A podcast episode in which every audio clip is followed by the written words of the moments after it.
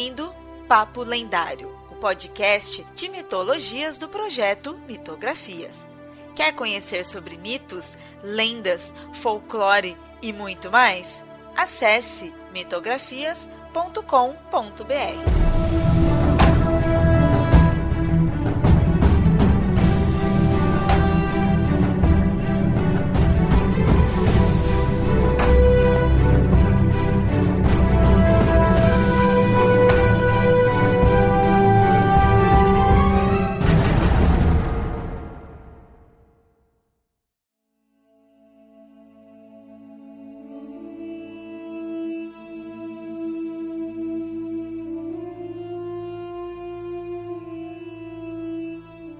Muito bem, ouvintes. Como vocês viram no título do episódio, hoje vamos falar do zoroatrismo.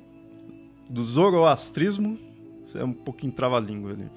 É algo que já citamos algumas vezes em episódios anteriores aí, mas diferente de outras crenças parecidas, como o judaísmo, islamismo e cristianismo aí, pelo tamanho mais limitado ali do zoroastrismo, compensa ter um episódio geral dele, né? Diferente dessas outras três religiões abraâmicas, né, do qual o ideal é ter episódios mais focados em alguns conceitos dentro de cada uma, porque elas são muito mais complexas pelo tudo que a gente tem de informação. E aí no episódio de hoje a gente tá aí com o Pablo. Olá. Estão aí com a Nilda. Oi, oi. E o Yamada. Olá, você. Os três aí vão me acompanhar aí durante o episódio pra gente explicar aí pra vocês, ouvintes, o que, que é esse tal de zoroastrismo que com certeza aí é, vocês já devem ter ouvido, que é um pouquinho mais desconhecido, mas a gente mesmo já citou né, algumas vezes em si. Então a gente vai mostrar os detalhes mais a fundo dessa religião que ainda existe. Como eu falei, né? Ele não é totalmente desconhecido, ele ainda tem tudo, mas a gente não tem tanta informação dele tão fácil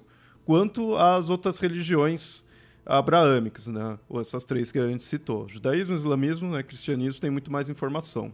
É comum né, que as pessoas já tenham ouvido falar, saiba até que é semelhante a essas três religiões monoteístas, mas não saber muitos dos detalhes. Eu mesmo não encontrei, não só tipo, oficiais em si, fontes no geral, também não encontrei tanta coisa em português. Né?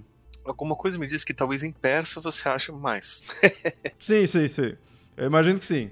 É que aí o meu conhecimento é, em persa é bem menor, assim, né? Então, em inglês eu ainda consegui entender alguma coisa, né? Talvez você encontre alguma coisa em chinês. É, que também não ajuda muito. Bom, mas então, o que, afinal de contas, é o zoroastrismo? Né? É, é uma religião bem antiga. É dito que a origem dela é anterior a 600 anos antes da Era Comum. Né? Às vezes é colocado como sendo até 4 mil anos atrás seria tipo, bem antes né, dessa data, mas 600 AC é certeza que já tinha, mas é, antes mesmo já imagina de ter essa religião. Teria nascido ali na região do que atualmente seria o Irã, né, e aí por isso que é considerado uma religião persa. Obviamente tem influências ali das crenças locais que estavam ao redor. Essas influências incluem-se a Índia. Cultura e, e religião da Índia na época também influenciou o zoroastrismo.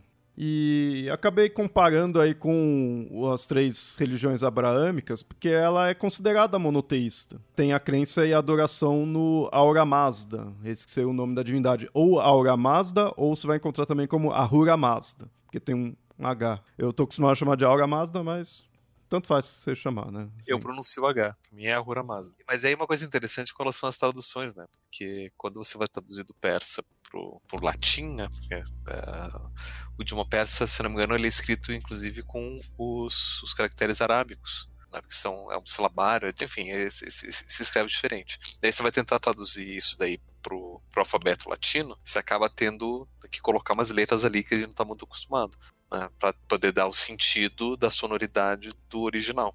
E aí você depende de quem vai traduzir também, na verdade. Né? É o que acontece muito, por exemplo, quando você vai traduzir do chinês.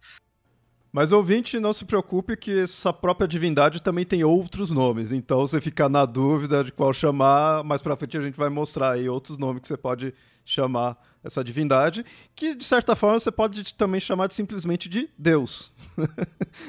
Porque questão de ser monoteísta é uma divindade ali única, mas a gente vai ver melhor isso daí, então pode chamar também de o deus do zoroastrismo. Né? E como falei, né, é, é teoricamente monoteísta, mas aí tem um, um, uns poréns, porque às vezes se encontra falando que não é monoteísta por causa que tem um oponente, né, do Aura Mazda, o chamado Ariman, e que também tem diversos outros nomes. E também, quando você pesquisa mais a fundo, você encontra outros seres, eu acho isso legal pra caramba, essa confusão aí, né? Se é uma divin... se é um só, se tem vários, se não é. E por mim eu acho legal que tenha essa confusão. Mas isso vai gerar muita treta, né? Às vezes a pessoa falando, não, não, é sim, porque ó, é um só, não, não tem como ser, porque ó, tá vendo, tem outro ser ali, né? É, isso também um, outras religiões monoteístas, as três religiões monoteístas mais conhecidas também passa por isso daí, de que quem é ali da religião vai defender que é monoteísta, sim, tem um Deus único, mas aí quem tá, às vezes, de fora vai falar, ó, não, não é bem monoteísta, não, ó, esse Deus aí, na verdade, se divide em três, então é três, então não é, então fica aquela coisa, né, que fica a discussão em si, né? que aí, no caso do zoroastrismo, né, é, tem esse oponente dele, então é equivalente ao Deus bondoso, né, tem o Deus do mal e o Deus do bem, então não seria dois, e aí esses outros seres, né? Mas peraí, não são deuses, então o que, que são? São deuses menores? Aí fica essa, toda essa discussão. Eu, como estou de fora, eu simplesmente aproveito e vejo a complexidade que tem. É interessante a gente ver um pouco da história da época, né? Porque como toda religião monoteísta, né? E a gente pode argumentar que o zoroastrismo é uma religião monoteísta, é, ela vai surgir no meio de uma religião, de religiões politeístas. E não no sentido de dizer que olha, agora tem um modelo que é melhor do que o de vocês, então abandone o de vocês e acredite só no meu. Mas sim que, olha só, o meu modelo está desse jeito, mas o de vocês, ele se adapta também, ele se encaixa no meu modelo. E no sentido de as divindades de vocês, elas estão erradas, ou elas não devem ser cultuadas. E aí você tem essa questão dessas, dessas várias noções. E aí a noção que você vai dar para a divindade é que, é que é diferente. Porque você chamar de divindade, você às vezes vai estar colocando no mesmo patamar da sua divindade. Se você quer ser monoteísta, é complicado. Então, às vezes, você cria uma categoria abaixo para dizer, não, então você não é bem uma divindade, você é como se fosse um, um auxiliar, um, um mensageiro, um, uma coisa menor ali, é um mensageiro também conhecido como anjo, né? Porque como, anjo... como anjo, é, exato. Que, os anjos, que muitos anjos, inclusive, né, dentro da, da, da, angiologia, eles fazem referências a divindades de outras religiões. É, na verdade, é, é, é, muito mais comum você demonizar a divindade de outras religiões, daí o cristianismo, né, a gente já fez episódios inteiros dedicados a isso. Mostrar como Baal, por exemplo, que é considerado um demônio, na verdade ele era uma divindade do, de uma religião do, do Oriente Médio. E a mesma coisa acontece nessa região do Irã.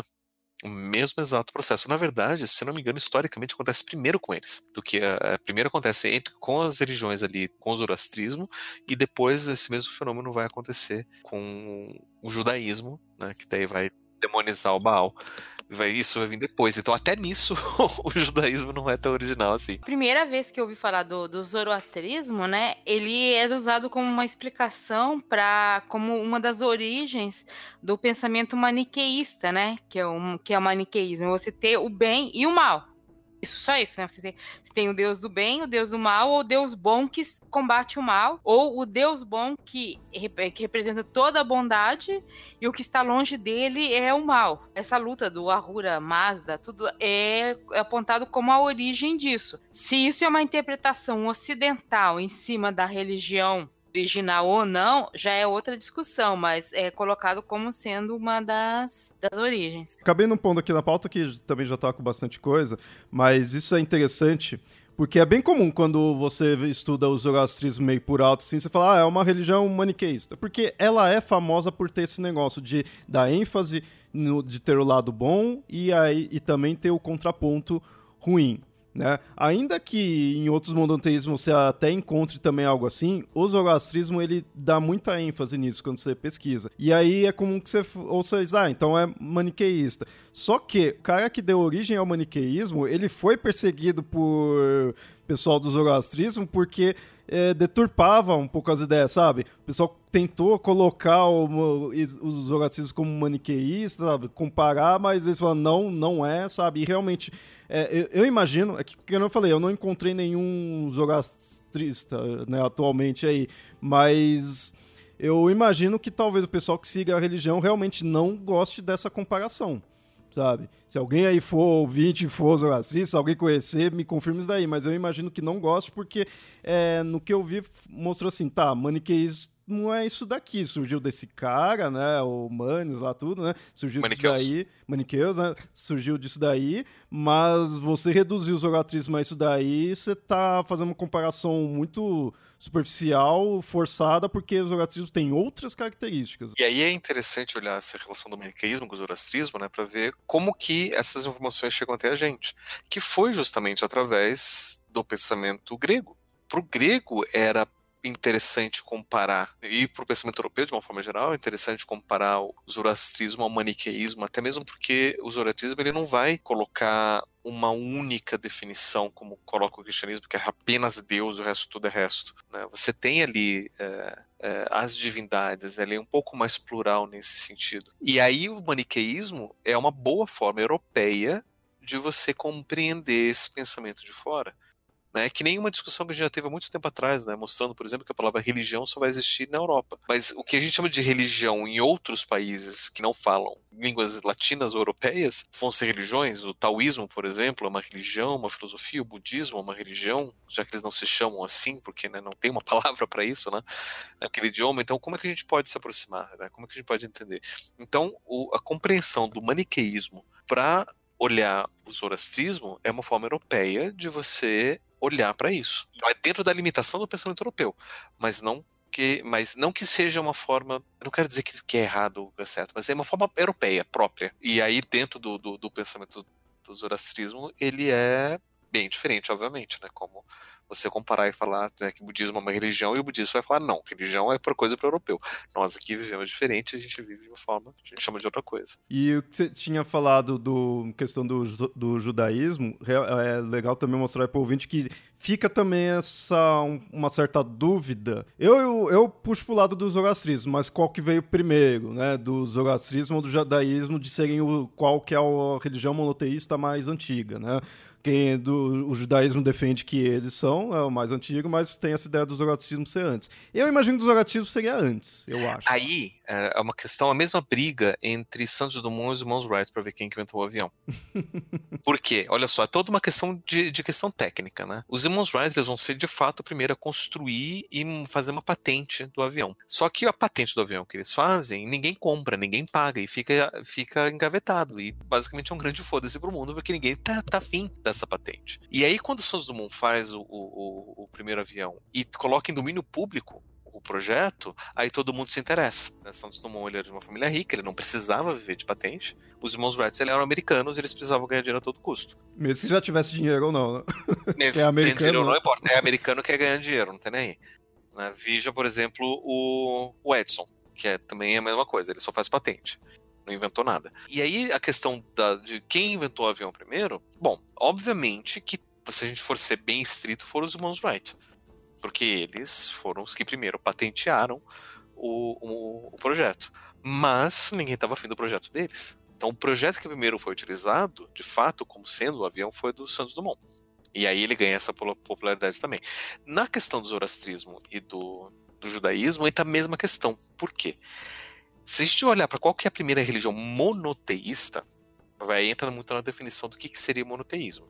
Até porque eles vão ser mais ou menos contemporâneos, né, o zoroastrismo e, o início do, do judaísmo, vai ser mais ou menos contemporâneo, só que quando o judaísmo surge, ele nasce dentro de uma base não necessariamente monoteísta, mas é, monolátrica. Ou seja, de todos esses deuses a gente vai adorar apenas um.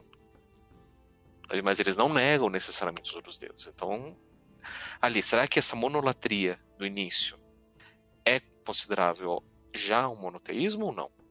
Não sabemos. Nessa mesma época você tem o Zoroastro que vai propor então que existem esses dois grandes deuses, né, Arimã e Ahura Mazda, e que a gente precisa então cultuar Ahura Mazda para que ele vença. Porque se a gente cultura Arimã, ele que vai vencer e aí vai ser ruim para todo mundo.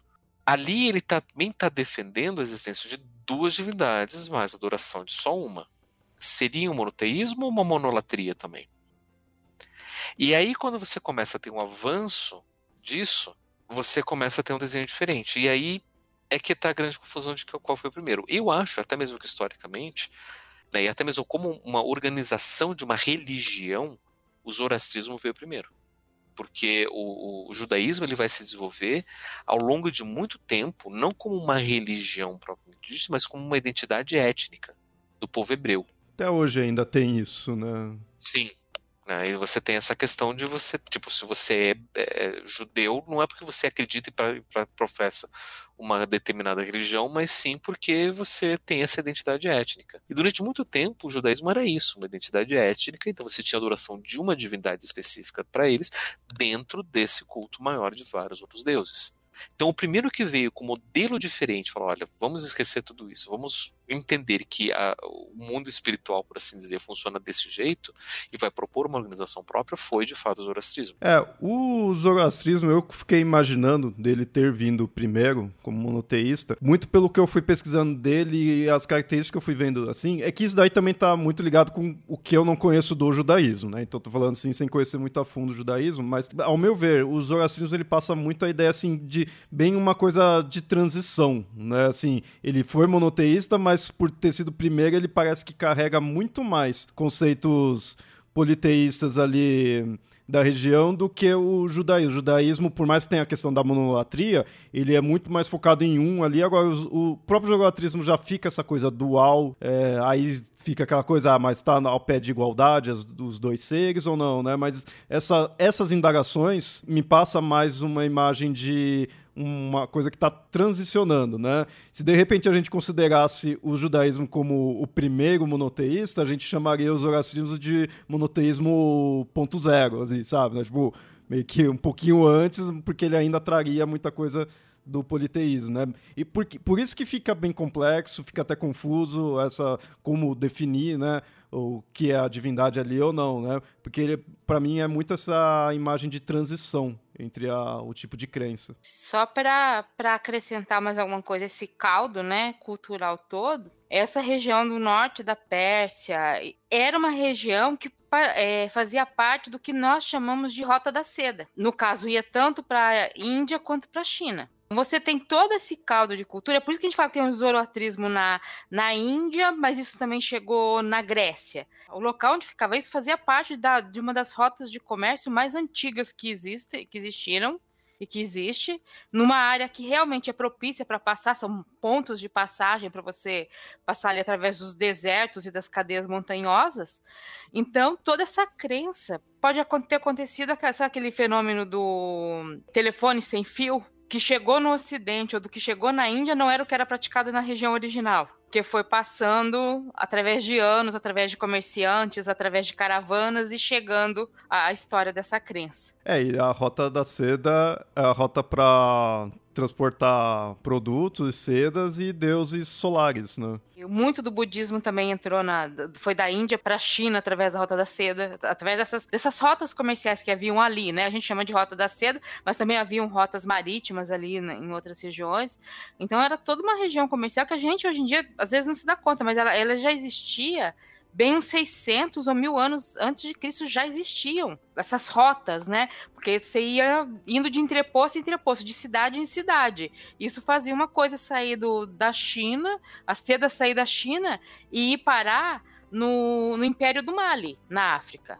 É, então tem, tem, tem muita coisa assim que a gente não, né? A gente às vezes não tem essa percepção. E do jeito que a seda saía de um lugar para o outro, a, a ideia atraía, né?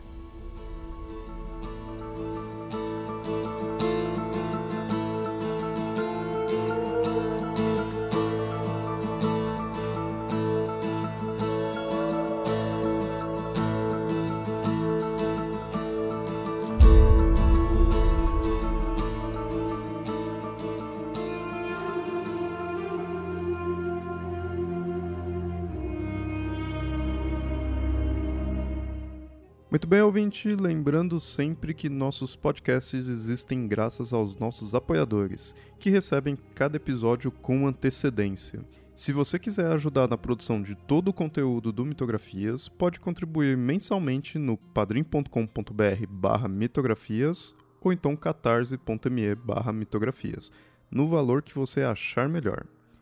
E agora a gente retorna com o episódio.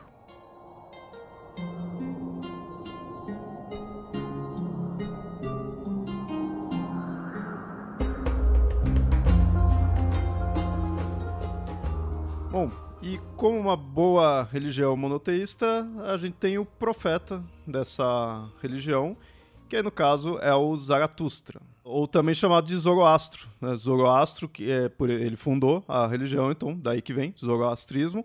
E, mas Zoroastro é a versão grega do nome Zaratustra. E ele nasceu na região ali do Arzebaijão, que aí na época seria o norte ali da, da Pérsia. A data em si que ele nasceu é meio desconhecido, mas dizem que seria pelo século VII, uh, antes da Era Comum. E a própria localização também é meio incerta, né?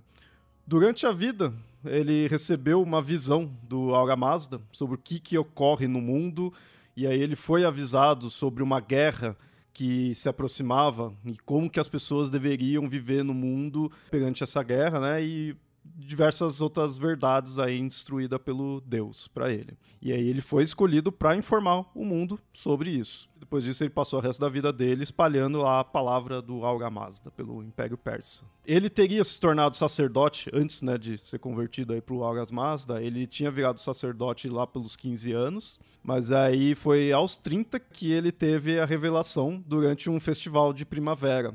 E aí um ser de luz chamado Vorumana que ensinou as coisas sobre o Deus. Então foi um outro ser ali que mostrou para ele, não foi nem a divindade em si. Foi daí que ele ficou sabendo como que era, né, do Aras Mazda, do, do, do, embate que tem com o Arimã, né, tudo as verdades aí. E aí ele começou a ensinar as pessoas para seguir esse caminho. E essas coisas que ele ia passando para as pessoas foi registrado nos Gatas e no Avesta, que são os textos, é, seria o livro sagrado, ali, que, com os ensinamentos, tudo, tem é, como deve se portar, né, e o, a parte histórica em si, histórica, né, tipo, da revelação, né, todas essas coisas. Seria, né, a gente vai acabar comparando com a Bíblia nesse sentido, né, que é o livro sagrado da religião. Conhecia o, esse livro como Zend Avesta. Tem um negócio interessante do, em relação ao zoroastrismo, que é mais o, em relação aos ensinamentos ou pilares dele, né? Olha como é que é diferente, né? Que é, eles têm o tríplice caminho de Asha, que é o Humata, Huksta e Huvarshta, que significa bons pensamentos, boas palavras e boas ações. Ah, eles priorizavam a caridade para manter a alma limpa e alinhada com a acha e que a prior... e outra prioridade era espalhar a felicidade. E que existia uma igualdade espiritual e dever dos gêneros. E por último eles não tinham a esperança de recompensa mas que a pessoa deveria ser bom pela bondade interior dele. E é interessante que parecem muitos pilares tanto do cristianismo, que vai surgir mais pra frente, como de outras religiões mais, como fala, mais religiões do proletariado, ou das pessoas mais pobres, que não investiam tanto no, na riqueza material como se a sua riqueza material fosse uma recompensa divina. Tem, todos esses ensinamentos tem nos livros, né, no, no Avesta, e só que logo de início não foi aceito. Óbvio, né? É comum, né? Que o pessoal vem querer mudar ali, é pessoal não, não aceitou muito bem logo de cara, mas principalmente por essa questão que estaria ligado à ideia do monoteísmo, por causa que com isso ele rebaixou outros deuses como seres malignos. Né? É, mais para frente a gente vai falar aí dos, desses seres, mas ele acabou meio que dividindo alguns dos seres, que eram os deuses que tinha como podem ter adoração, mas muitos ali são malignos e não deveria ter adoração. E isso o pessoal ficou puto. Aí depois de muito tempo que foi conseguindo, né? Mas logo de cara ele não, não conseguiu em si. Tanto que ele saiu lá do, do local, né? Aí tem-se uma narrativa, né? Aí você vê que já é dentro da, da parte religiosa, né, em si, né? algo histórico mesmo, que aí num ele saiu, né, de, da casa dele, saiu ali do local, e aí num país, num rei chamado Vishtaspa, o rei e a rainha estavam ouvindo o Zoroastro falando com os líderes religiosos ali do local, né? E só que aí eles decidiram aceitar as ideias dele, colocando-se como uma religião oficial ali do reino, depois que o Zoroastro curou o cavalo do rei. Então é uma narrativa ali para mostrar, né, que o Zoroastro convenceu o rei que conseguiu ali fazer um certo milagre em si, né? É assim, curou, né? Curar não precisaria ser um milagre, mas nesse caso mostra que foi uma coisa é, sobrenatural. Interessante ver que os, os convencimentos da, do poder, da, da, realidade da divindade se dá pela demonstração do poder da divindade. Porque assim, de to todos esses deuses, por que eu devo acreditar no seu e, e não posso acreditar em outro? Né? Geralmente é porque o meu Deus ele é mais verdadeiro ou mais poderoso. E aí você mostra isso através da demonstração do, dos poderes de determinada divindade. Você fala, mas o meu Deus cura cavalos, né? Aí... É. E o seu faz o quê, né? e não é muito diferente no que se faz hoje em dia, por exemplo, com relação à propaganda política porque você acaba escolhendo o candidato que faz mais promessas ou que faz mais coisas e não necessariamente aquele que tem uma proposta melhor ou que racionalmente vai produzir alguma coisa melhor, mas sim aquele que consegue demonstrar alguma coisa do seu poder e é claro que você vai escolher aquele que demonstra mais poder, porque, né? De certa forma, você escolheu o Deus que entrega mais cesta básicas, né? Sim, sim. Mas é bem isso, né? Ou dentadura, ou qualquer coisa assim. Né? Não é muito diferente esse processo de convencimento religioso, historicamente, do processo de convencimento político que é feito hoje em dia. Porque, inclusive, a mesma base de falta de, de criticidade é a mesma. Uhum. Né? Ninguém para para entender o que está acontecendo. Né? Por que, que, eu devo seguir por esse caminho? Por que, que eu devo assumir essa religião? Por que, que eu devo escolher determinado partido ou candidato político? Ninguém para pra pensar, só estão pensando naquilo que. Na promessa. A promessa, ou o que o outro pode fazer por, por, por você. Ou, no caso, né, é, é, até uma questão interessante, né? Porque entre os, os. Na religião e na política também não é muito diferente, você acaba escolhendo um muitas vezes por medo também. Uhum. Né? Então eu acho que até uma, uma, uma, tática interessante de convencimento do, do zoroastrismo mostrar, olha só, você tem que é, aceitar e, e, e adorar a Aurora Mazda, porque senão o Ariman vence. Né? Se não for esse daqui, o outro vai vencer. Então, esse daqui é o único candidato possível que tem votos suficientes para poder derrotar o, o, o, inimigo. E a gente não pode deixar que o inimigo vença. Né? É a mesma exata lógica que as pessoas Verdade. usam. Você é. tem que adorar o Aurora Mazda porque o Ariman é comunista. Aí. É comunista, é perruim, não, não. pode. Né? Ser uma barbuda aí, não pode nunca. né? O Nove Dedos não. Enfim, você cria toda uma mística para poder justificar por que, que tem que ser o seu Deus. E a parte da idolatria também não tá muito longe, também não, né? É. que se tem com as figuras aí. É, são movimentos bastante conhecidos. Você acha que, que é novidade? Ah, estão inventando agora de criar inimigos. Não, querido. Estão pegando aquela tática antiga, lá da Pérsia, não sei. Porque dá certo. Porque se não der certo, ninguém usava. É, bom, e no caso do Zoroastro, deu certo. Depois de um tempinho aí, mas deu certo. Né? É, na época que teve o Império Aquemênida, já acreditava-se que o zoroastrismo já estava ali bem estabelecido, mas aí, com o crescimento desse império, quando foi na época do Ciro o Grande, o zoroastrismo acabou se expandindo. As relações políticas são coincidências, tá? e aí os imperadores que vieram depois né, do Ciro Grande reconheceram a religião de forma oficial, né? Então ali aí o zoroastrismo ficou para chegou para ficar mesmo, né? Sabe o, qual a influência que Ciro também tem em relação ao, ao, judaísmo. História dos judeus, eles ficaram foram aprisionados e levados de escravos para a Babilônia, e o grande imperador que os liberou foi o Ciro. E depois disso é que o judaísmo realmente se estabelece como uma religião muito mais, digamos assim, com muito mais regras e até muito mais é, rígida do que era antes. É nessa época, inclusive, que o judaísmo se, se, estabelece como religião. Se você tem a questão de mentirinha, aí é que vem a ideia da religião, porque aí nesse momento que você precisa escrever um livro, porque antes era tudo tradição oral. É aí que você precisa relatar a história, porque antes era, novo, tudo tradição oral. E é justamente nessa época. E coincide, né? Por isso que, que, que tem essa, essa questão, né? De, de como que a gente vai dizer qual foi o primeiro. Nessa época do Ciro, a gente pode dizer claramente, os dois são duas religiões monoteístas. Mas qual veio primeiro em como religião monoteísta? Aí é disputável mesmo, aí vai muito da, da, do que você vai definir. É um grande caldo cultural acontecendo ali, gente. Tá? Sim, e sim. fica difícil você separar o que vem, né? O que, que acontece ali. Inclusive, vários historiadores vão dizer que muito da organização do judaísmo nessa época vai se dar influenciado por vários é, sacerdotes do, do zoroastrismo. Uhum. Né, de, de, como que a gente vai poder organizar uma religião, de como que a gente vai ter então um culto, de como é que vai ser a questão do, do reconhecimento da divindade, né, veio do zoroastrismo pro judaísmo e que depois vai acabar influenciando também o cristianismo mais na frente, muito mais o cristianismo depois. Sim, é como até o Yamada falou, ali tem coisas que né, relembra ali tudo, é bem próximo. Então você vê que não, não dá para distanciar realmente um vai influenciando o outro, né? E assim, só que é, não entrando, não dá para se aprofundar muito na, na, parte histórica em si, mas querendo ou não, esse foi o, o crescimento do zoroastrismo e toda a religião, o império que seja aí que cresce, uma hora pode acabar caindo.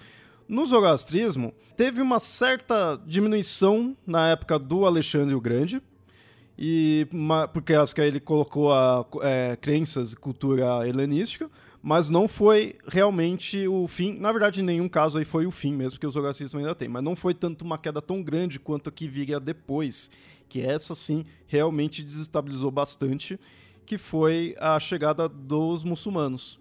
Né? Então, ou seja, um bom tempo depois, que aí com a chegada do islamismo, os muçulmanos ali na área acabou pondo para fora os seguidores do zoroastrismo e eles muitos foram para a Índia por isso que na Índia se encontra é, um bom tanto. Acho que na Índia, se não me engano, é o, é o local que mais tem seguidores do zoroastrismo. Depois é o Irã, né? Mesmo eles tendo saído, ainda teve, ficou, né? Gente ali. E é um grupo, acho que é os Parta, ou Parsi, agora não vou lembrar de cabeça o nome, mas é um grupo, né? Tem um nome do grupo do pessoal que saiu do Irã, ali, né? Da Pérsia, para a Índia, levando o zoroastrismo. Parsis é um grupo étnico-religioso que migrou do continente indiano da Pérsia durante a conquista muçulmana. A palavra pronuncia Pársia ou na língua persa Parsi.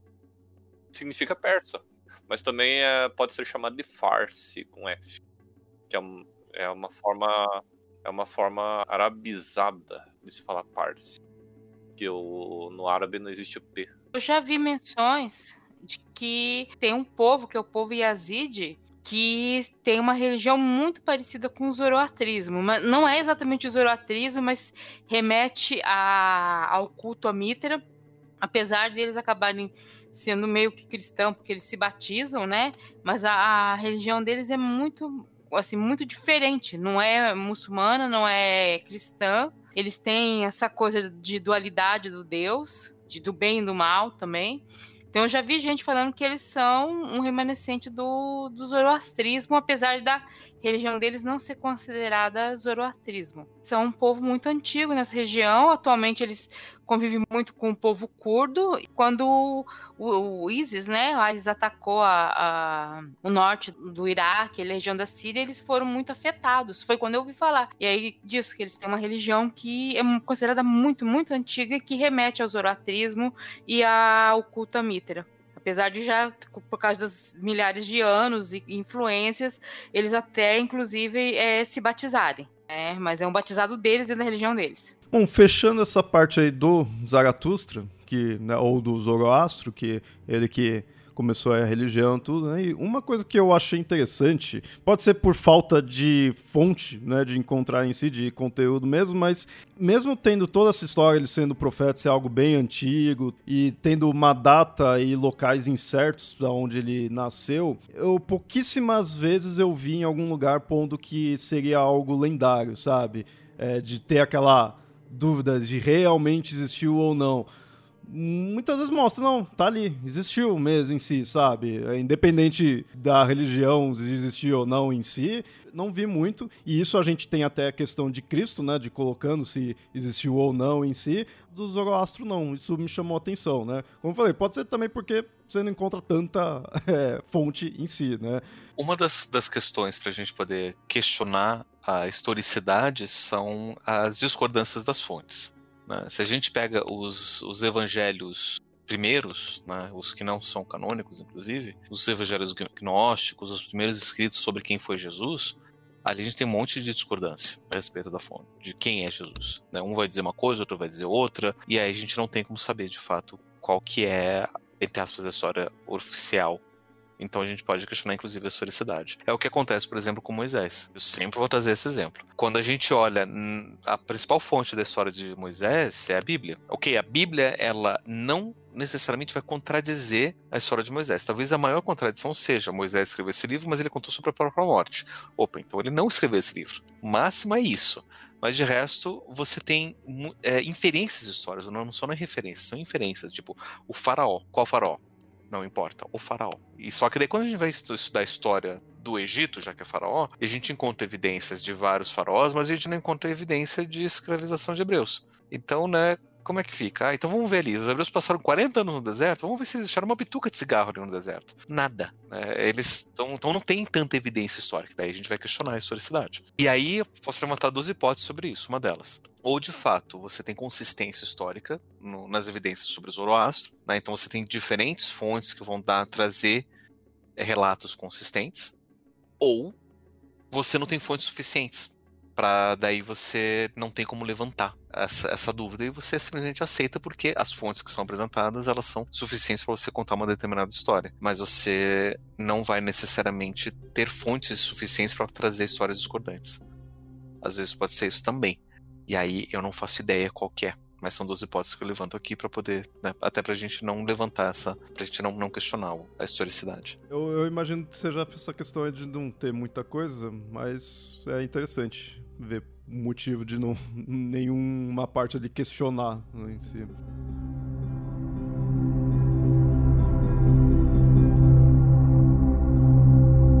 A gente falou aí do profeta do zoroastrismo, mas agora então vamos falar dos deuses, ou do deus né, em si. Vamos falar dos seres relacionados a essa religião.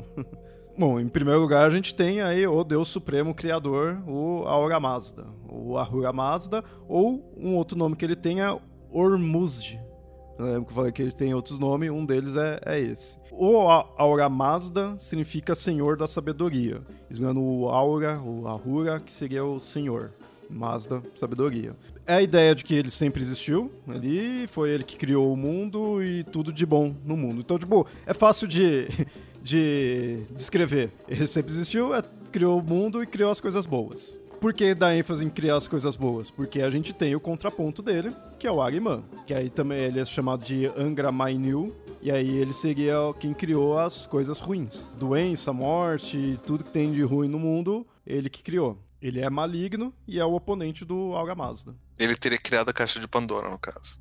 sim, sim. O... É interessante que nesse ponto eles colocam bem que o que é ruim, o que você reclama, o que você fica aquela coisa assim, Pô, Deus, você é todo poderoso aí, por que que existe o mal? Por que que existe isso? Aqui eles põem, aqui eles explicam que é porque tem o Agriman, tá tendo a batalha, né, dos dois. Então, tá é a explicação do mal, né, da origem do mal. Não fica aquela coisa assim que você pode pôr muitas vezes, ah, a morte é algo ruim, mas é algo necessário, então Deus é, faz aquilo lá porque precisa mesmo, então a gente tem que entender, tem que aceitar a morte. Não, é, a morte é ruim mesmo. Ela existe, você vai ter que aceitar porque não tem o que fazer, mas ela tá ali porque o Ariman colocou. Ele que, que estragou o que o Alga Mazda fez. Mas, se fosse só esses dois, ficaria simples. Aí, mas tem outros seres, que são os Amecha Spenta.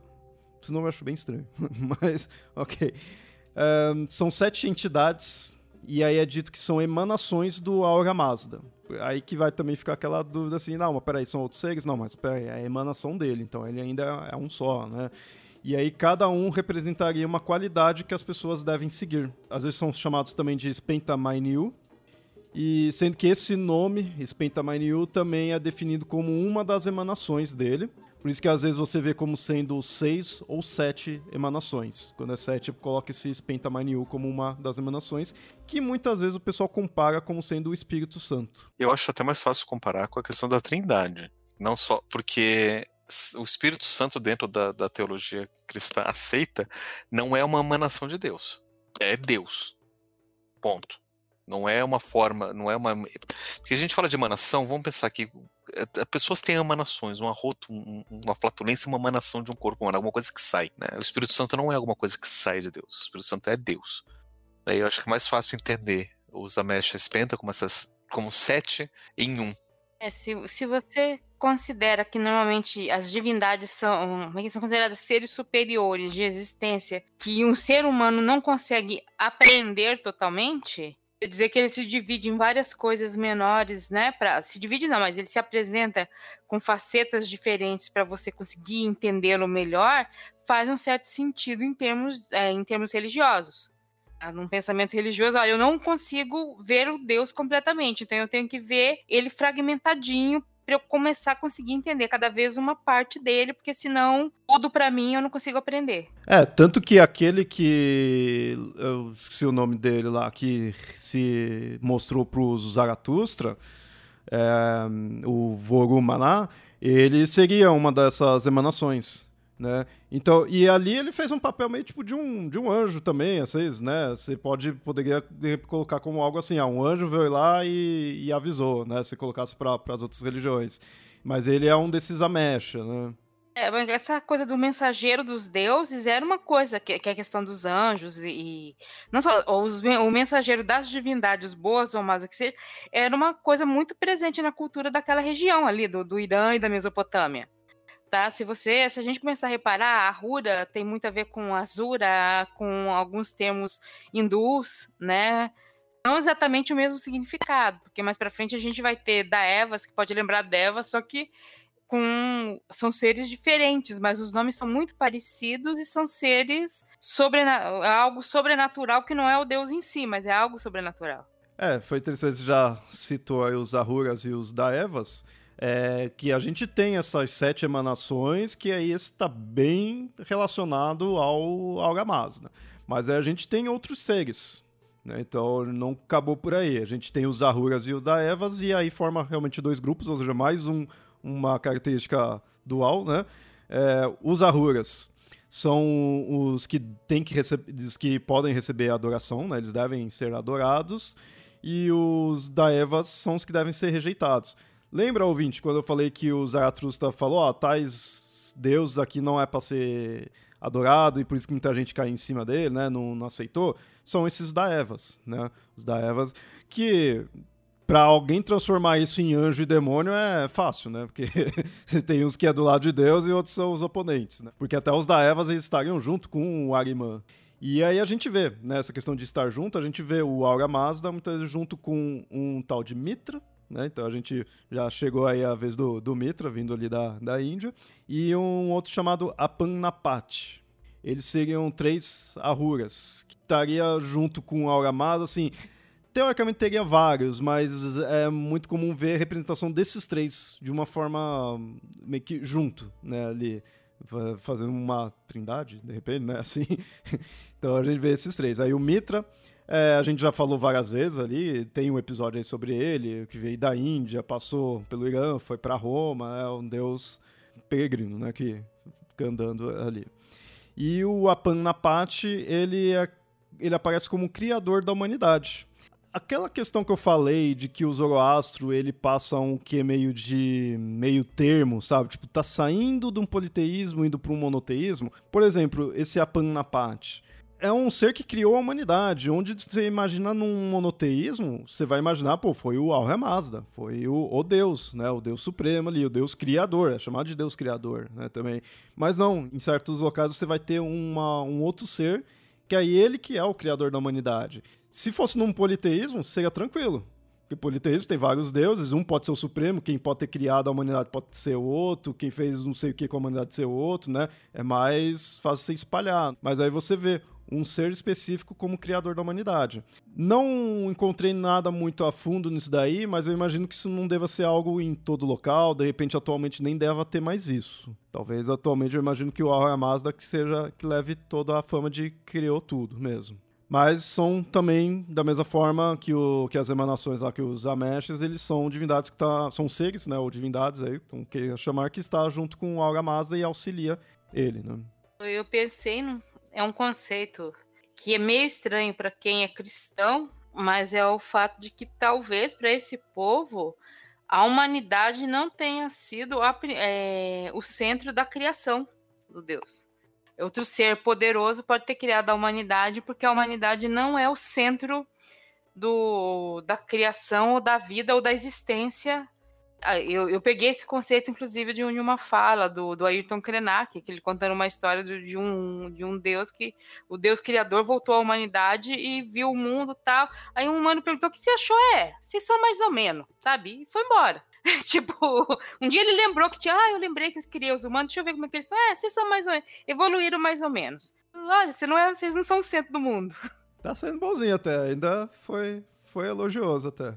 No caso do zoratrismo, a gente vê que eles criaram a gente para ter voto. A gente tava comparando aí com questão de política e tudo aí, mas do Aurabada é bem assim. É, criou, eles criaram a gente aí para ter voto, porque realmente a gente tem, é, voltando à questão lá de conceitos, né? O Yamada tinha falado já de alguns conceitos. Um outro conceito bem importante no zoroastrismo é o livre-arbítrio. Isso é uma coisa que é bem forte, é bem né, mostrado, é mostrado bastante isso daí. Que aí como tem esses dois lados, a gente vai escolher. Um e, e, também não tem a, nada relacionado a uma culpa, um pecado original, nada assim. Então a gente tá, tá neutro. Né? a gente nasce neutro e aí a gente tem esses dois lados para escolher. Aí você vai para sua tendência boa ou má. E aí cê, o Aura Mazda quer que a gente vá pro lado bom para ele ganhar, né? Então é bem coisa de votos, sabe? Você quer ter 50% mais um, aí o Aura Mazda ganha, seria isso. e já que a gente tá falando da gente, então vamos chegar agora na nossa criação. Que nem tem esse do Apan na parte de ter criado a humanidade, mas tem uma outra narrativa ali que mostra a nossa criação. Que aí é o Aura Mazda, ele cria um ser chamado Gaiomart, que é um ser sem gênero definido. Às vezes mostra que ele seria um ser humano, ele adorava, né, o, o Mazda, mas às vezes dá a entender também de ser um, um monstro, né, assim, tem algumas representa é, representações não, mas algumas descrições, né. E aí, beleza, criou esse ser. E aí o Ariman envia um outro ser chamado Jarri, que aí às vezes também encontra ela sendo descrita como uma demônia da luxúria, da ênfase de ser feminino. Ela mata o Gaio Marte, e do cadáver dele surge as árvores e e aí das sementes e os ramos dão origem à vida. E aí, dentre essas vidas, está o primeiro casal de humanos. Então a gente veio de um cadáver de um ser sem gênero definido. Seria isso. E a Jarre, que o Ariman tinha criado, ela também é responsável pela menstruação. Ah, agora eu entendi porque ela é chamada de demônio. Uhum. Quando eu estava pesquisando, eu estava conhecendo essa narrativa, isso me lembrou de Ishtar e o. Uh, agora esqueci o nome dele, o. Enkido. Por causa que aí vem uma. Independente da questão de bom ou mal, tudo aí, mas um ser meio indefinido, né? Tudo bem, o Inquino mostrava ser homem tudo, mas ele não, ele era, tipo, tinha questão selvagem lá, tudo, né? E aí vem a Ishtar pra... E aí transa com ele tudo, né? Foi me lembrando isso daí, ele. sabe? E edu... É, sabe? Foi, foi, me, foi me lembrando. De repente veio daí. Porque você vê que nesse daqui, da Jarre, ela ma mata o Gaio Marte, mas eles dão ênfase que ela é relacionada à luxúria, né? Pra ela matar ele, não precisaria estar tá falando que é da luxúria, né? Então vai ver do que, que ela matou, né? É, tem que ver o, o, que disso, quando chegou pra gente, acabou chegando né, nesse tipo, né? Uma pessoa do mal, da luxúria, ou seja, está ligando a luxúria a uma coisa que talvez não seja boa, né? É, e principalmente quando fala demônia da luxúria, então já tá pondo, sabe, você vê que já é uma descrição posterior, aí põe como demônio, então já tá realmente pondo como errado, né? Mas ela, dentro do zoroastrismo ali, ela seria ruim, porque ela veio do, do Ariman, né? Ela é amando dele. Bom, e também falando aí de nós, já que se você for seguir aí o Zoroastro, você tem que saber aí como que vai o além, né? Você tem que já estar tá preparado. É, a pessoa ela é julgada, então tem um, um, julgamento, tem um juízo final, a gente fala daqui a pouquinho, mas tem um, um, um julgamento da pessoa e isso ocorre numa ponte. Aí você, zoroastrista, vai lá, vai cruzar a ponte. Se você for uma ponte, boa. três perguntas. e aí, se você for uma boa pessoa, uma bela mulher cheirosa o conduz. Se você foi ruim, uma velha fedorenta que vai conduzir você pela ponte. Se for a mulher cheirosa, né? Se você for uma boa pessoa, a mulher cheirosa. É muito estranho isso daí, mas é assim. a mulher vai conduzir você, beleza, você vai ali só aguardar o juízo final. A velha fedida, que vai conduzir você, se você for uma, uma pessoa, vai conduzir você por um caminho da ponte onde vai ficando cada vez mais estreito. Cada vez mais, mais, mais, até você cair no abismo. O que eu achei interessante. Ah, e também tem um local neutro, que aí é coisa clássica aí, né? Crianças, né? Que não teria como você julgar se foi bom ou mal, vai para essa é, esse local neutro ali. E, mas mesmo se você foi mal e você tá lá no abismo sofrendo, levando chicotada lá do, dos, da horda do Arimã, assim, as suas punições é temporária. Não se preocupa que não é uma punição eterna. Então, uma hora vai, vai acabar.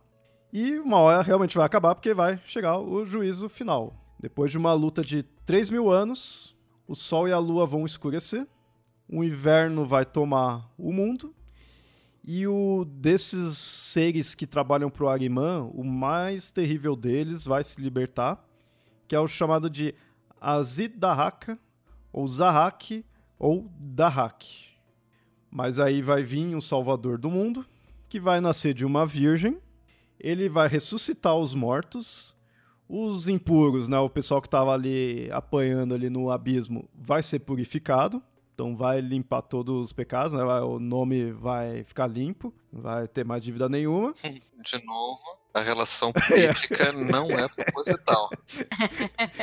e aí, como vai ter mais gente aí do lado do, do Aura Mazda, o bem vai vencer o mal e aí os humanos se tornam imortais, né? Só fazer um comentário anterior a essa questão do, do juízo final, né? Que é a questão de existir um lugar neutro Aí você vê que a questão do purgatório que existia no catolicismo, mas que não existe mais, né, não, não, saiu do nada, né? Não é um conceito que, que inventaram na, na Idade Média, tal coisa. Quer dizer, é um conceito que já existia. Talvez não, não fosse usado, talvez tenha sido relembrado por algum motivo, mas é um conceito. Inclusive, o pós-morte judaico é mais ou menos assim também. Você simplesmente fica lá esperando. Ficar guardando. É, guardando, né? Você não tem um. Cara, já é uma boa tortura. Hein? Não, mas não é, porque você não. Você, é, é, é, que nem se você estivesse dormindo, quando você fecha os olhos e apaga. Ah, tá. Então de boa. E você só acorda depois, é mais ou menos assim. Então, tipo, a morte seria uma coisa, ah, tipo, tá. você fica lá esperando. Deus decidir o que vai fazer depois, né? Porque se fosse ficar esperando em tipo, uma sala de espera ali com a senha, aí seria tortura mesmo. É, não, mas aí não tem senha, não. É só, só ficar lá esperando. A, esperar com a senha é o inferno. É, então.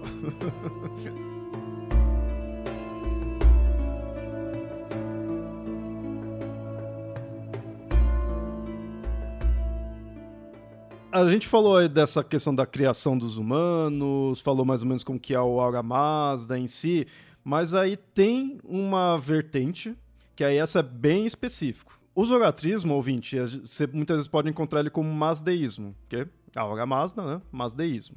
Quando se fala do masdeísmo, é esse que a gente foi falando agora. São essas descrições aí. Mas a gente tem um que é chamado de zoroastrismo zurvanite, ou zurvanismo. E aí essa vertente ela ganhou adeptos na época do Império Sassânida.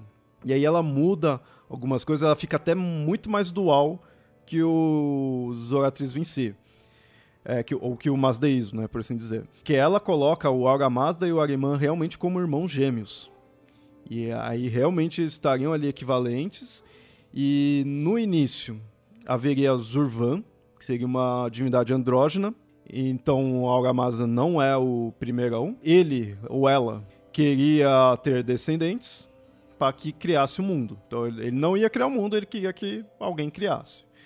E aí ele teve Ormuzd e o Ariman. E aí disse que quem ia ser o soberano ia ser o primogênito. Aí o Ariman ouviu isso daí, né, dentro da barriga de, dela, ali dele, dela. O Ariman ouviu isso e se antecipou, rasgou o útero e já quis nascer. Aí o Deus teve que fazer isso, né? O Deus Deusa teve que conceber a liderança pro Ariman. Só que ele percebeu a maldade que o Ariman quis nisso, né? Teve nisso.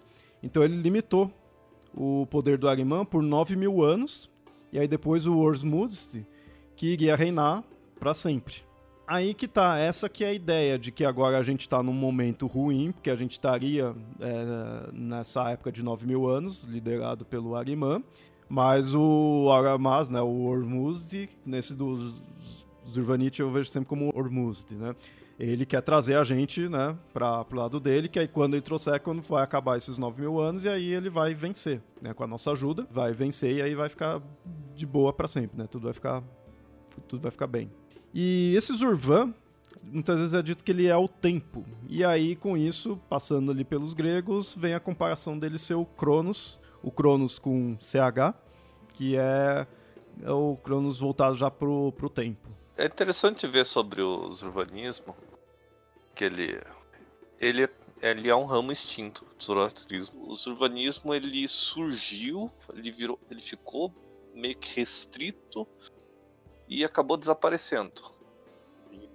Até hoje isso é uma é uma discussão entre estudiosos da área para saber o porquê que eles sumiram, se eles foram é, rechaçados pela entrada do, das culturas é, mais gregas e babilônicas, ou se foi também uma, rechaçados pela cultura islâmica, que estava entrando na, na região.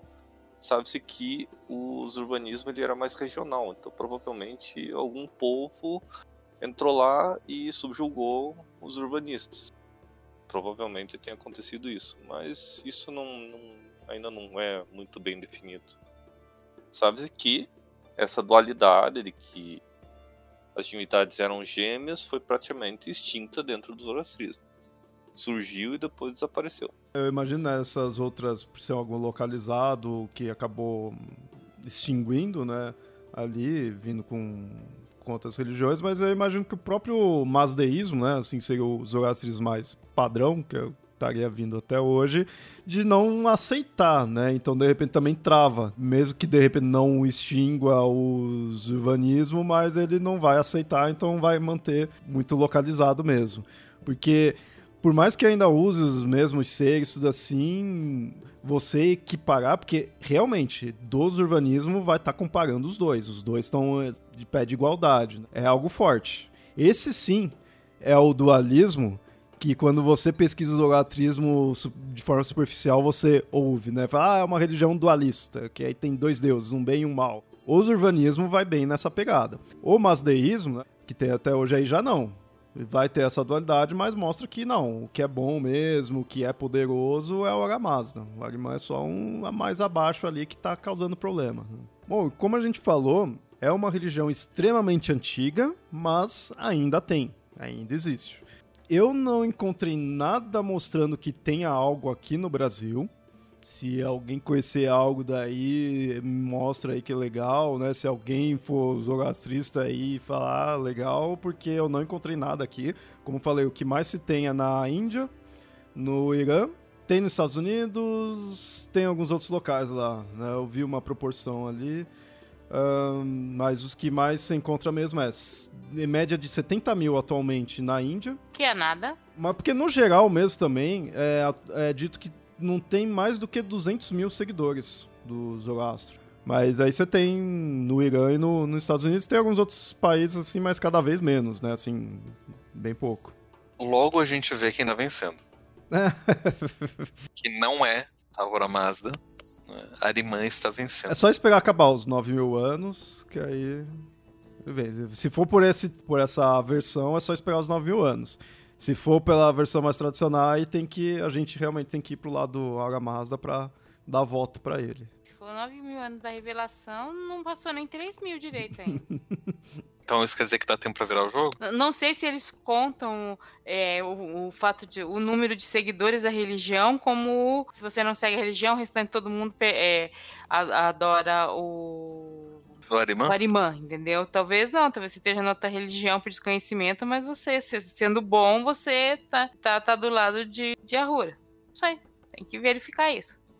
Porque assim, dentro do, da, da, da lógica deles, inclusive, né, de, dentro desse é, desenvolvimento do, do, do, do, zoroastrismo, quando você tem a, a, criação das, do conceito de devas, você acaba encaixando ali dentro dos devas todas as outras divindades das outras religiões.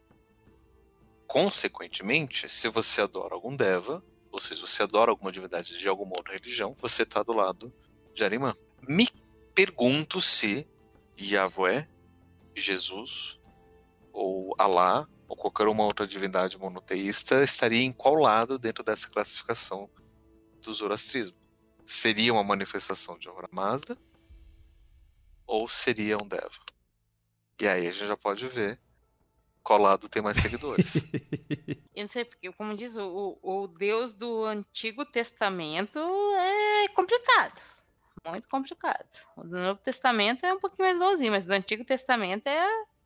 É, eu, como tô neutro nessas questões, então eu tô mais do lado do Agamasa ali, né? Não acredito nele, mas eu tô do lado dele ali. O, o plano de governo dele é mais claro do que o do Arimã. O do Arimã só falou que ele faz o mal, né? Ali, o, do Agamasa foi mais definido ali. Então, tô, meus votos tá pro Agamasa.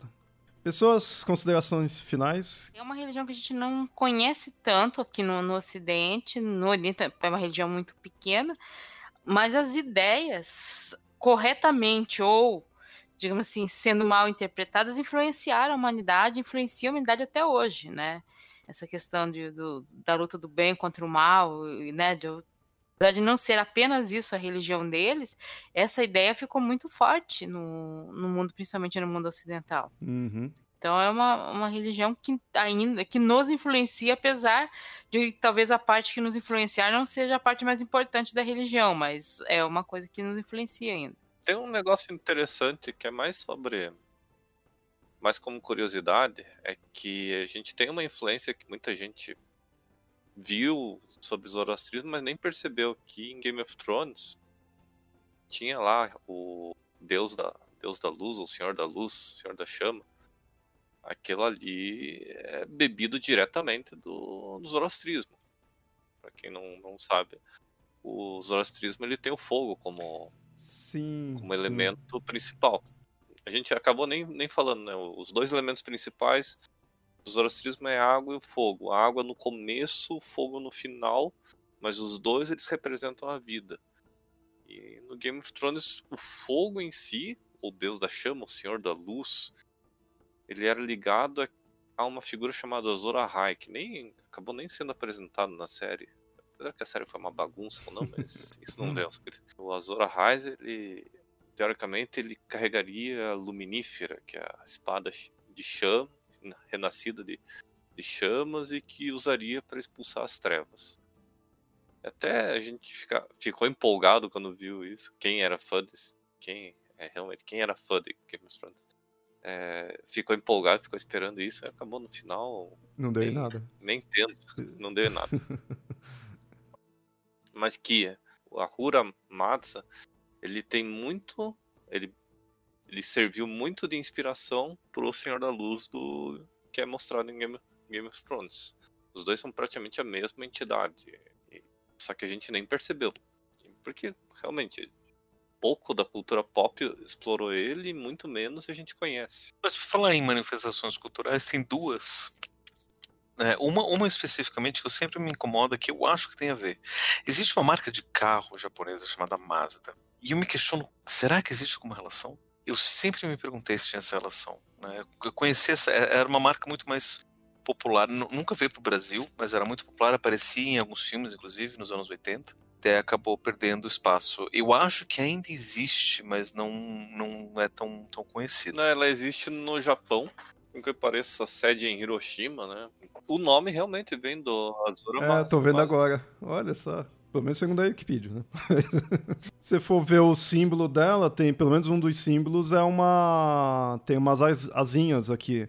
E o símbolo principal do, do zoroastrismo tem duas asas, que é o principal símbolo. Tem um nome, aquele símbolo.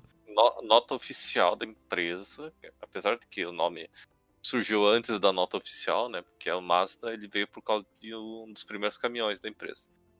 Mas a nota oficial é: o nome também foi associado a Huras Mazda, Deus da Luz, com a esperança de que iluminaria a imagem desses veículos compactos.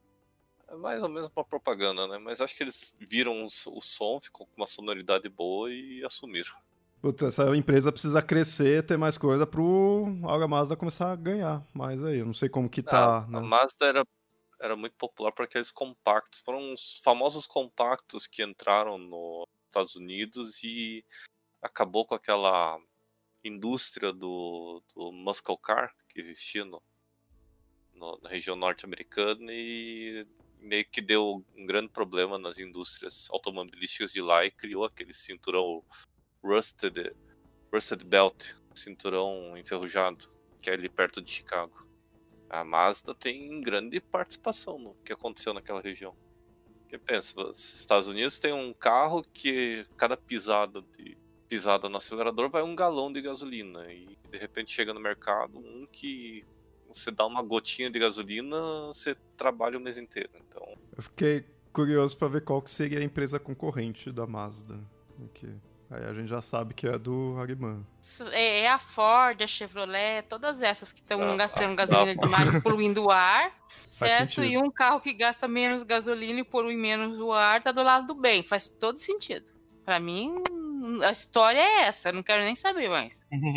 E, enfim, essa é uma das, das referências da, da, da, cultura que eu, que eu conheço. Uma outra referência até interessante, não sei se vocês sabiam, mas o pai, os pais do Fred Mercury, eles eram zoroastristas. Eles eram. Né, o Fred Mercury nasceu na, na, na Tanzânia, mas na época eles eram refugiados da Índia, que era colônia inglesa, e aí eles foram para Tanzânia, onde Fred nasceu, mas eles traziam, trouxeram de lá. Eu descobri que o zoroastrismo ainda existia, isso há muito tempo aí, foi isso. Já conhecia o zoroastrismo, sabia dessa questão de ser uma religião antiga, mas aí uma vez eu ouvi, né, disso daí, da família dele, ser, ué, mas peraí, então quer dizer que tinha até, até hoje, né, tudo aí que eu fiquei sabendo, né, de ser uma religião que continua até hoje porque também é a única pessoa assim que relacionada a alguém famoso que seguia dessa religião, porque eu não conheço, não, não lembro de ouvir falar mais ninguém, né, assim. Se você quer ter uma religião, sua religião tá meio problemática, vá para a Índia, porque ela tem tanta, tanta religião que mais uma religião não costuma causar muito problema. Ainda mais se não for tão grande assim, tal, normalmente dá para viver de boa, porque tem, tem muita religião lá. Né? Tem até um cristianismo lá que é totalmente diferente do cristianismo do, do Ocidente chegaram cristãos lá e fundaram um cristianismo que não seguiu nenhuma lógica da, da Europa. Gostei. Acabei de entrar, de encontrar uma referência do, do ritual fúnebre do, do, do, do zoroastrismo, que é uma coisa bem interessante. Que é assim, eles é, era, era prática comum, né? Você enterrar ou você queimar as pessoas no zoroastrismo você tem uma outra prática é, fúnebre, que é você construir torres altas e deixar as pessoas, os, os corpos no alto dessas torres para serem comidos pelos urubus. Os urubus eram vistos justamente como quem ia é, dar conta do, do, dos corpos, né, como uma forma de você não contaminar a terra. Essas torres elas elas servem para isso. Foi bom ter explicado a questão das torres, porque eu tinha visto isso daí, de não enterrar ali para não contaminar. Então, o que eu tinha visto falava, então eles deixavam os corpos. Aí eu fiquei, assim, caramba, deixa o negócio largado, né? Mas deixa num local próprio. Um local próprio, daí os urubus iam lá e comiam. Né? Que é uma forma de você, inclusive, é, é até bastante higiênico, diria eu. Tirando o fato de que às vezes, né, tipo, o urubu pegava um pedaço e saía voando com o pedaço na boca, esse pedaço caía no meio da rua. Aí de repente caiu uma mão de alguém. O que, que é isso? Né? Caiu da boca do urubu. E, e aí começou a ser problema, né? E recentemente, por uma questão também para evitar esse tipo de problema, eles começaram a adotar a prática de cremação. Mas é, as torres de silêncio eram umas práticas bem, bem comuns durante muito tempo. Bem interessante, bem interessante. Então, ouvinte, espero que tenha gostado do episódio aí, ter conhecido mais o zoroatrismo, né? É, essa religião é algo que compensa pesquisar mais a fundo, né? Ainda que tenha pouca coisa em português, eu peguei pouquíssimo em português para montar essa pauta, né? Mas vale a pena para ver a nuance que tem da, dessa transição entre os sistemas de crença ali da, da época, né? indo do politeísmo para o monoteísmo. Eu, isso me marcou bastante quando eu tá, tá estudando isso daí. Eu vejo ele bem como essa questão dessa transição. Isso, na verdade, para mim, falando bem até, assim, sabe? Porque, pô, mostra muita complexidade, muitos elementos ali da, da região e da época. Isso eu acho bem legal, né? Isso deixa bem confuso. E então, para entender bem, você tem que delimitar ali a região e a época do qual você está analisando o zoroastrismo, que a gente mostrou, né, que tem uma vertente, atualmente já muda um pouco, que é bem antiga. Então tem que ver, ah, tô estudando de tal época, tal época era grande, né, pegou todo o Império Persa, tudo vai, foi mudando com o tempo. E aí o zoroastrismo a gente vê que não é apenas só uma religião monoteísta no meio de uma religião, de uma região politeísta. Para mim, eu vejo ela bem como um resultado da, de mistura de crenças ali dos locais, dos diversos deuses, porque vai desde a, do Irã até a Índia. A gente tem o Mitra de, vindo da Índia, passa por ali, outros seres da, da região acaba sendo agregado, e ainda assim ele se põe como um monoteísta, porque vai ter o ser supremo e os outros como, como emanações, como que quer que seja. Né? Que também bem parecido com outras religiões monoteístas. Né? Mas é interessante a gente focar numa religião monoteísta que foge das, da trindade abraâmica. É legal ver outra que muitas vezes pode ter sido até anterior a elas. Né? E é isso.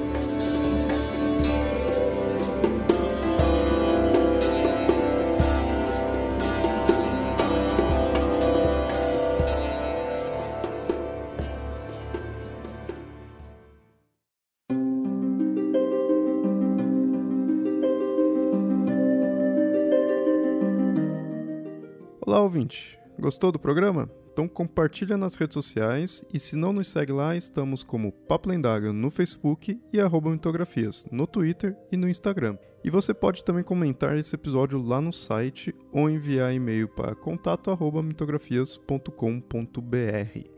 E até o próximo episódio.